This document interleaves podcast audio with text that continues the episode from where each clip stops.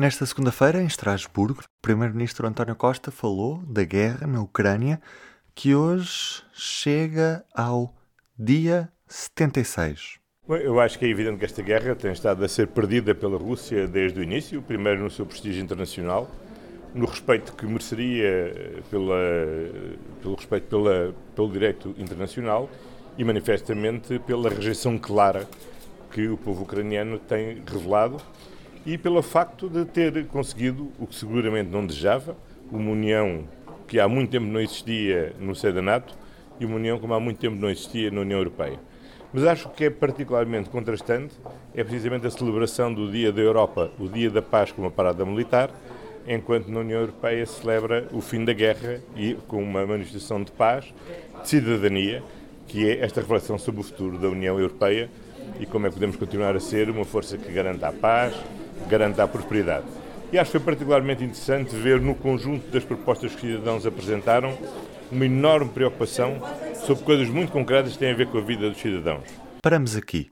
Que propostas é que são estas de que o Primeiro-Ministro fala? Melhores condições de trabalho, melhores condições de habitação, melhores condições para, para os jovens estudarem, para haver mais formação ao longo da vida, uma enorme preocupação com os desafios das alterações climáticas e a necessidade de investirmos em melhor energia, em melhores, eh, em melhores eh, transportes, na preservação da biodiversidade e acho que isso é demonstrativo de quando as instituições se abrem à participação cidadã, eh, discutimos menos questões institucionais e, sobretudo, as questões que dizem respeito à vida do dia a dia.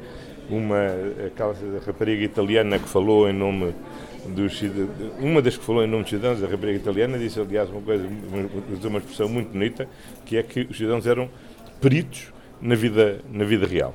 E tendo esta conferência sobre o futuro da Europa começado na presença portuguesa, fico muito satisfeito que ao longo deste ano, na presidência portuguesa, depois na eslovena e finalmente na, na presidência francesa, tínhamos tido tão bons resultados, com 49 propostas tão interessantes, que agora cabe naturalmente às instituições europeias trabalhar e pô-las em execução. Viva! Ainda não nos tínhamos cumprimentado hoje. Está a ouvir o P24. Ao longo deste último ano, a Conferência sobre o Futuro da Europa reuniu ideias de diversas fontes e a partir de vários debates. A ideia era definir políticas que deveriam ser implementadas no futuro da União. A conferência chegou agora ao fim, nesta segunda-feira, quando os representantes de cidadãos entregaram formalmente às instituições um caderno de encargos bem recheado, que inclui até propostas para a revisão dos tratados. Estávamos a ouvir o Primeiro-Ministro em Estrasburgo, um áudio recolhido pela jornalista Aline Flor, que por estes dias perguntou pela Europa que queremos, num projeto que pode ser lido em público.pt barra Europa que queremos. Vamos ouvir alguns destes europeus que por estes dias estiveram em Estrasburgo. Começamos pelo Vasco Fernandes, que tem 22 anos e vem de Portugal. O que eu espero para o futuro da Europa, sinceramente, sendo muito geral, é que os problemas que nós tentámos resolver nesta conferência não sejam os mesmos problemas ou não continuem, não continuem a existir daqui a 10 anos. Mas se eu for, assim, se for para ser mais específico, uh, eu espero, uh, acima de tudo, que haja uma maior harmonização entre os vários Estados-membros, ou seja, que não se notem tantas diferenças, por exemplo, na qualidade de vida ou nas oportunidades dos jovens.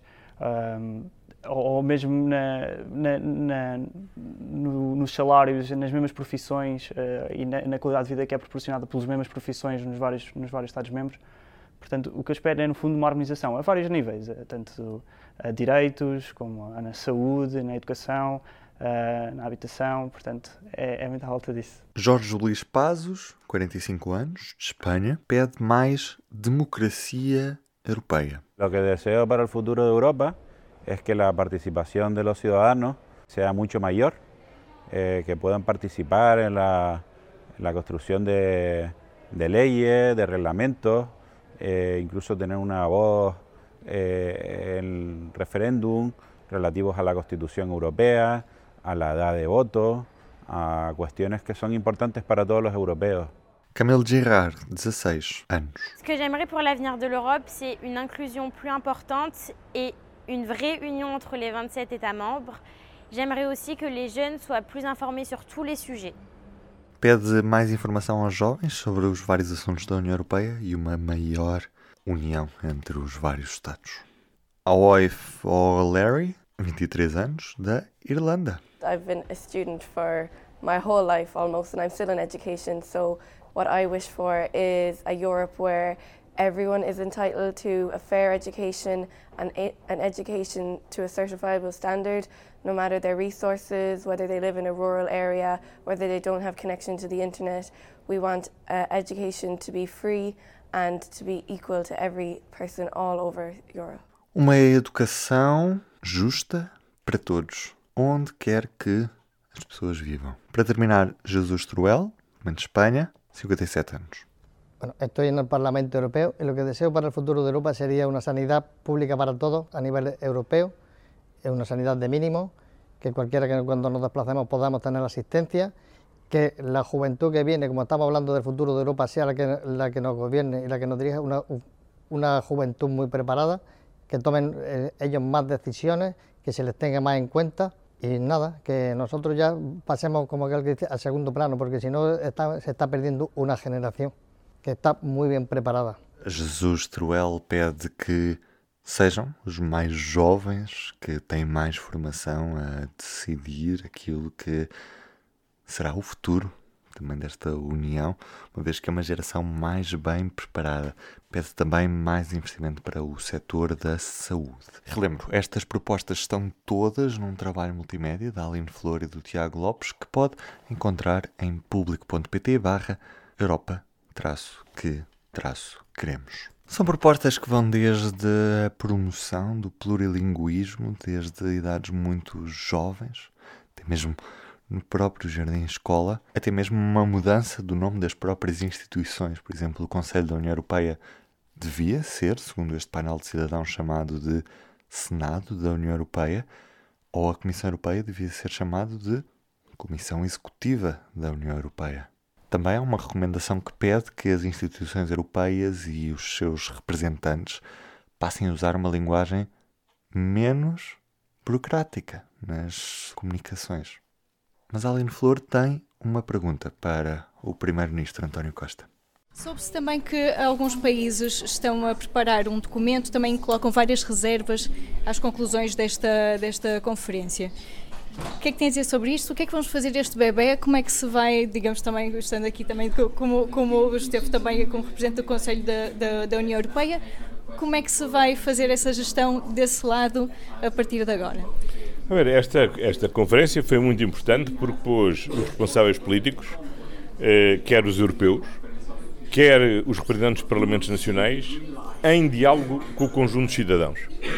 E a generalidade dos, aquilo que são os contributos dos cidadãos e a da síntese, se verificar, já há pouco insisti nisso, tem sobretudo a ver com questões que têm muito a ver com a vida concreta do dia a dia das pessoas.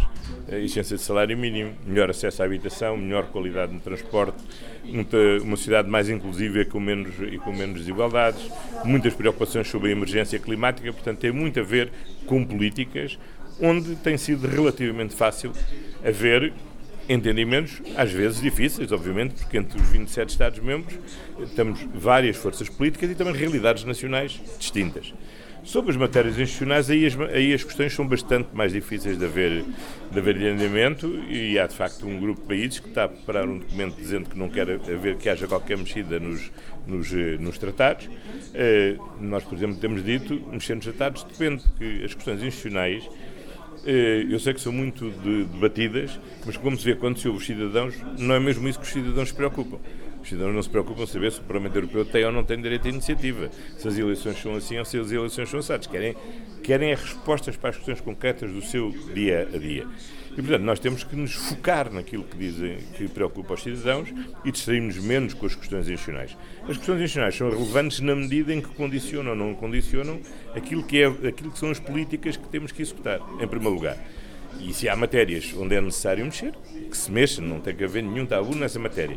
Mas eu vi muitas vezes aqui referido que uma das preocupações que as pessoas tinham é que não houvesse exigência de unanimidade, por exemplo, em matéria de política externa. Hoje não é preciso mexer nos tratados para que isso aconteça, porque o Tratado de Lisboa já permite que essa mudança se faça. Dirão, mas para isso é preciso unanimidade. É verdade. Mas para mudar o tratado também é preciso unanimidade. Portanto, não há fim da unanimidade sem unanimidade. Portanto, isto é preciso termos noção disso para não andarmos a entusiasmar as pessoas relativamente a caminhos que depois geram necessariamente eh, frustração. Segunda questão é saber para que é que queremos mudar os tratados. É para pequenos arranjos institucionais como estes ou é para um desenho mais vasto da arquitetura europeia, como propôs o Presidente Macron? Faz um outro sentido. É uma outra matéria e responde, porventura, a várias necessidades. Primeiro, a necessidade de responder a países que, com urgência, querem fazer formalmente parte da nossa família europeia, como é a Ucrânia. De países que estão há anos à espera de negociar as adesões, como são muitos países dos Balcãs Ocidentais. Eh, permitiria, como disse o Presidente Macron, até, quem sabe, a, um, a, países que saíram da União Europeia poderem regressar eh, à, União, à União Europeia. E quem sabe até a países que hoje não se sentem confortáveis no fato que é hoje a União Europeia, sentirem-se mais confortáveis neste espaço sem riscos de novas, de novas divisões. É um tema mais interessante para uma convenção, por exemplo. Mas então Portugal não vai assinar essa carta, então esse documento, non-paper desses países?